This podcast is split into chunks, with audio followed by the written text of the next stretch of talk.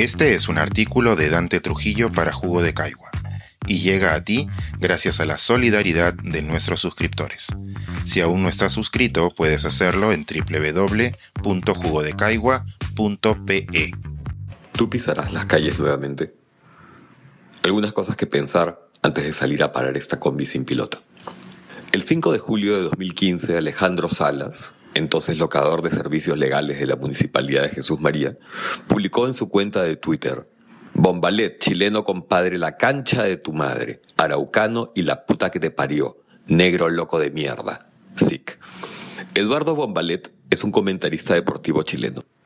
El contexto era que el Perú le había ganado 2 a 0 a Paraguay en la Copa América del día anterior, conquistando el tercer puesto, y el periodista dijo algo, no sé qué, que al abogado claramente no le gustó pero qué más da.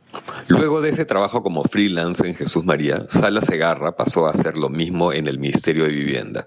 Fue gerente de fiscalización de servicios a los vehículos de la Sutran, donde llegó a subgerente y después fue el encargado de la Secretaría General de la Municipalidad de Breña.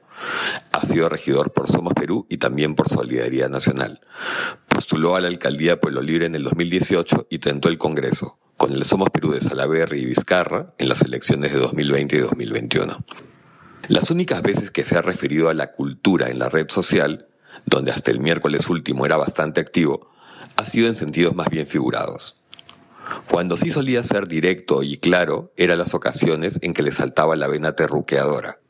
Hasta ese día podían rastrearse comentarios suyos como, la izquierda no debería existir, la izquierda se acaba cuando se termina el dinero ajeno, y un rojo menos es una esperanza para el Perú. Tras el reciente cargamontón, decidió cerrar su cuenta. Bueno, pues, desde hace tres días Alejandro Salas es el ministro de Cultura, de un gobierno que se presentó de izquierda. Que una persona sin preparación acepte un cargo de gran relevancia es por lo menos inmoral. Pero también que un señor que no ha tenido reparos en mostrarse racista, histérico, homófobo y facho, y que más bien no consigna ninguna, absolutamente ninguna experiencia, ni afinidad, ni interés conocido en temas culturales sea designado por el gobierno como el responsable de dirigir precisamente ese ministerio es muy decidor. Muestra, por ejemplo, como ya ocurrió con la elección de Ciro Gálvez, que quienes gobiernan no comprenden el asunto, no le dan siquiera un mínimo valor, que no conocen el poder que tiene la cultura para transformar un país alicaído como el nuestro. Y por eso creen que cualquiera literalmente puede hacerse cargo. Lo mismo podría decirse del profesor de geografía Wilber Supo, actual ministro del Medio Ambiente. Esto si queremos caer en la ingenuidad de creer que solo los motiva el desdén, la ignorancia o la falta de contactos en los respectivos sectores. Pero claro que no. Ha quedado en evidencia que de lo que se trata es de parcelar cuotas de poder, fortalecer alianzas que permitan la sobrevivencia del Ejecutivo. Eso no impide entonces colocar a gente con anticuchos y prontuarios como Chavarri en Interior o el deplorable Valer en la presidencia del Consejo, o a una retrógrada ultraconservadora como Katy Ugarte en el Ministerio de la Mujer y Poblaciones Vulnerables. Ahora bien, todo este entramado reciente de patrañas, que incluyen la destitución del fiscal Soria, que nos quieren hacer pasar por candidez de aprendices, no hacen del Ejecutivo un poder menos sucio y corrupto que el legislativo, que acaba de mostrar sin pudor sus afanes clientelistas con el transporte informal y la reforma universitaria. Nuestros congresistas no son mejores. No tienen más autoridad ética ni valía institucional. Elegir a Castillo sobre Fujimori o López Aliaga no fue la esencia del error. El error fue haber permitido que esos tres alcanzaran los primeros puestos de la elección presidencial y que de paso contribuyesen a copar de impresentables el Congreso. Hemos, me parece, llegado a un nivel nuevo en la escala del descrédito político. No se salva nadie. Por mi parte, pienso que no existe ni un solo partido ni líder visible que resulte confiable. Y si al país le faltaban 10 o 20 años para encarrilarse y volverse una nación armónica y seria, hemos involucionado ahora mismo a un estadio previo, a una prehistoria de dicho camino, como el caos que precede un gran estallido. Este gran estallido solo puede surgir de la ciudadanía molesta, del asco, de la indignación atracada en la garganta. No veo otra opción como ocurrió en noviembre del 2020. Hace días que le doy vuelta a la pregunta de por qué la gente salió masivamente a protestar entonces y ahora pareciera contentarse con mostrar su bronca en las redes. Tengo una teoría triste de corte sociológico. Quizá entonces la crisis política confluyó con el hartazgo de vivir meses encerrados, sobreinformados y con miedo a morir.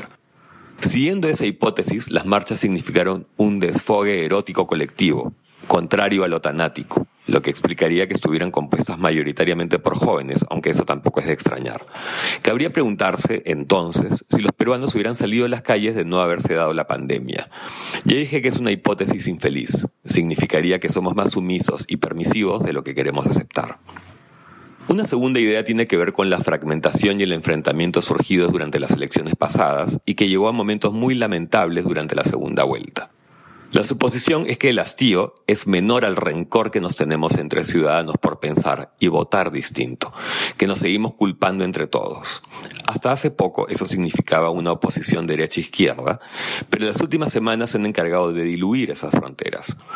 También sucede que se intersectan los intereses, lo que, me imagino, paraliza a ciertas organizaciones que en anteriores ocasiones estarían hace rato plantadas en las calles del centro, federaciones, gremios, sindicatos, movimientos. Mientras, los partidos solo buscan llevar agua para sus molinos y nosotros, masa confusa, nos quedamos con el desasosiego adentro. Y pasan los días y nos sentamos frente a la ventana a mirar cómo todo allá afuera se cae a pedazos. La tercera razón está relacionada con el temor.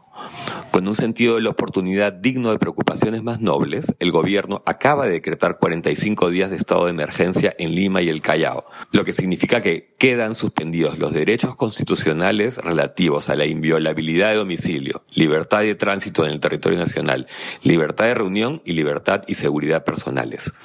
Y autoriza la intervención y el uso de la fuerza de la policía y el ejército. Eso significa que nadie se encontraría salvo de ser repelido y detenido por salir a protestar. Y todos recordamos el penoso saldo de fines del 2020. Entonces, bien, ¿debemos permanecer como testigos impávidos de la debacle? No. Me parece que la situación no da más, que debemos salir a las calles con optimismo y energía, cuidándonos unos a otros, pero salir, marchar, gritar, cantar, chancar ollas. No hacen falta líderes ni demasiada organización. Como principio, basta con dar una señal clara. Aquí estamos, no nos seguirán agarrando de cojudos ustedes no nos representan. Si la voz del pueblo es la voz de Dios, a ver pues. Por lo pronto hay un plantón convocado para hoy a las 15 horas en la puerta del Ministerio de la Mujer, Camaná 605. Y mañana, sábado 5, parece que la cosa se arma desde el mediodía en la histórica Plaza San Martín. Una plaza que ha visto más de una vez cómo los ciudadanos le han plantado cara a los bribones y han vencido. Este es un artículo de Dante Trujillo para Jugo de Caigua y llega a ti gracias a la solidaridad de nuestros suscriptores. Si aún no estás suscrito, puedes hacerlo en www.jugodecaigua.pe.